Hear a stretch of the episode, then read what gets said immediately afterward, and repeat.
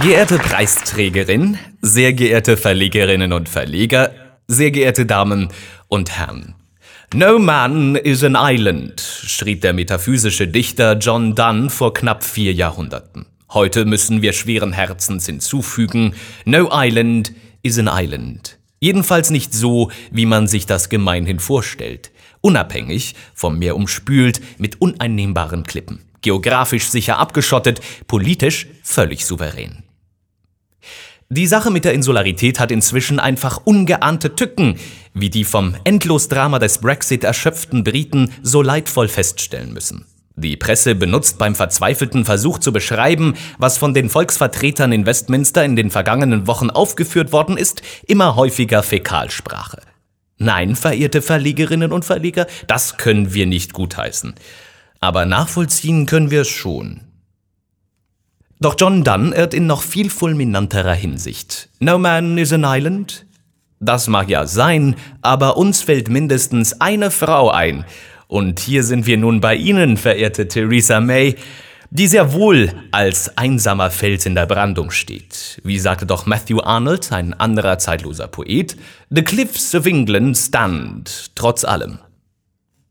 Doch zurück zu Dunn. Only one woman is an island, würde er wohl heute schreiben. Und diese staunenswerte Wonder Woman, das sind Sie, Theresa May. Zwar ohne Macht über das Parlament, aber mit souveräner Selbstbeherrschung. Zwar ohne überzeugende Strategie, aber mit einer fast schon übermenschlichen Sturheit. Zwar ohne Aussicht auf Erfolg, aber mit desto heroischerem Opfermut. Taking Back Control war der herzergreifende Märchenslogan der Brexit-Kampagne. Sie, Theresa May, haben mittlerweile die Kontrolle über schlichtweg alles im Austrittsprozess verloren. Aber sie sind ein Monument der Selbstkontrolle. Ihre Gegner nennen es autistisch, ihre Freunde, die nicht mehr allzu zahlreich sind, nennen es stoisch. Die Republikjury würde nicht zu richten wagen. Aber anrührend ist es auf jeden Fall und eminent preiswürdig. Wir gratulieren. Bisher haben sie nur Schiffbruch erlitten, aber so wundersam es auch scheinen mag, sie stehen immer noch auf der Brücke. Ihr Starrsinn hat etwas geradezu Unheimliches. Vor allem aber, sie sind für den ganzen Brexit-Schlamassel, weiß Gott, nicht verantwortlich, haben aber eine einsame Bereitschaft, ihn auszubaden. Davor ziehen wir den Hut. Eine der besten Analysen, wie es zu diesem fürchterlichen Schlamassel überhaupt gekommen ist, stammt vom Financial Times Journalisten Simon Capper. Sie trägt den Titel Der Putsch der einen Privatschul-Jungsgang gegen die andere. Genauso ist es ja, was wäre dem Land nicht alles erspart geblieben, wenn der eine Gangleader, David Cameron, nicht so arrogant und dumm gewesen wäre, das Schicksal des Königreichs ohne Not aufs Spiel zu setzen, nur weil er dem Irrtum erlag, ein kleines Bravourstückchen würde seine Machtposition noch komfortabler werden lassen. Und wie viel Ärger hätte doch vermieden werden können, wenn der andere Gangleader, Boris Johnson, nicht ein so entspanntes Verhältnis zu alternativen Fakten und einen so unbändigen Drang haben würde, jetzt endlich selber Premierminister zu werden. Beide waren als Studenten Mitglieder der Oxford Union, eines elitären Debattierclubs, in dem sie sich zofften, soffen, sportlich miteinander rivalisierten und natürlich a jolly good time hatten. Bei den Debattierwettkämpfen ging es um Themen wie Sex ist gut, aber Erfolg ist besser. Wer könnte es den Jungs verdenken, dass sie auf der großen Spielwiese von Westminster von solchen Späßen nicht lassen möchten?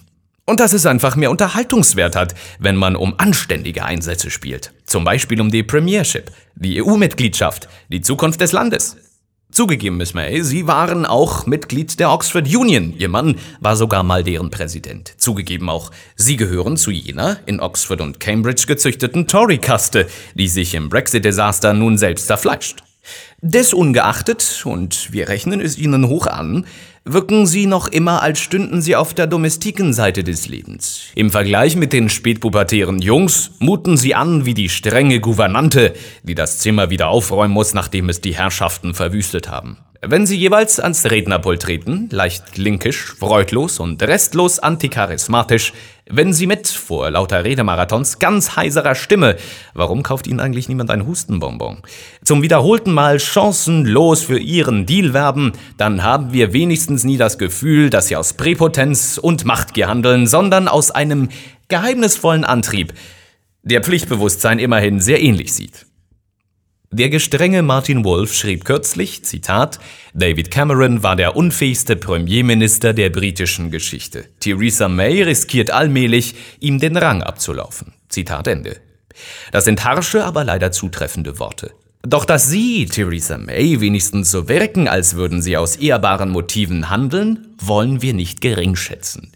Es ist nicht viel, aber es ist nun einmal das Beste, was wir momentan vermelden können. Sie werden mit Hass und Häme überhäuft, wir aber, verehrte Theresa May, zeichnen Sie aus mit dem wohlverdienten Preis der Republik. Sie sind ein schwaches Licht in rabenschwarzer Finsternis. Immerhin. Und erhellendes Licht, woher auch immer es komme, wie schwach es auch immer sein mag, braucht das Königreich nun dringender denn je.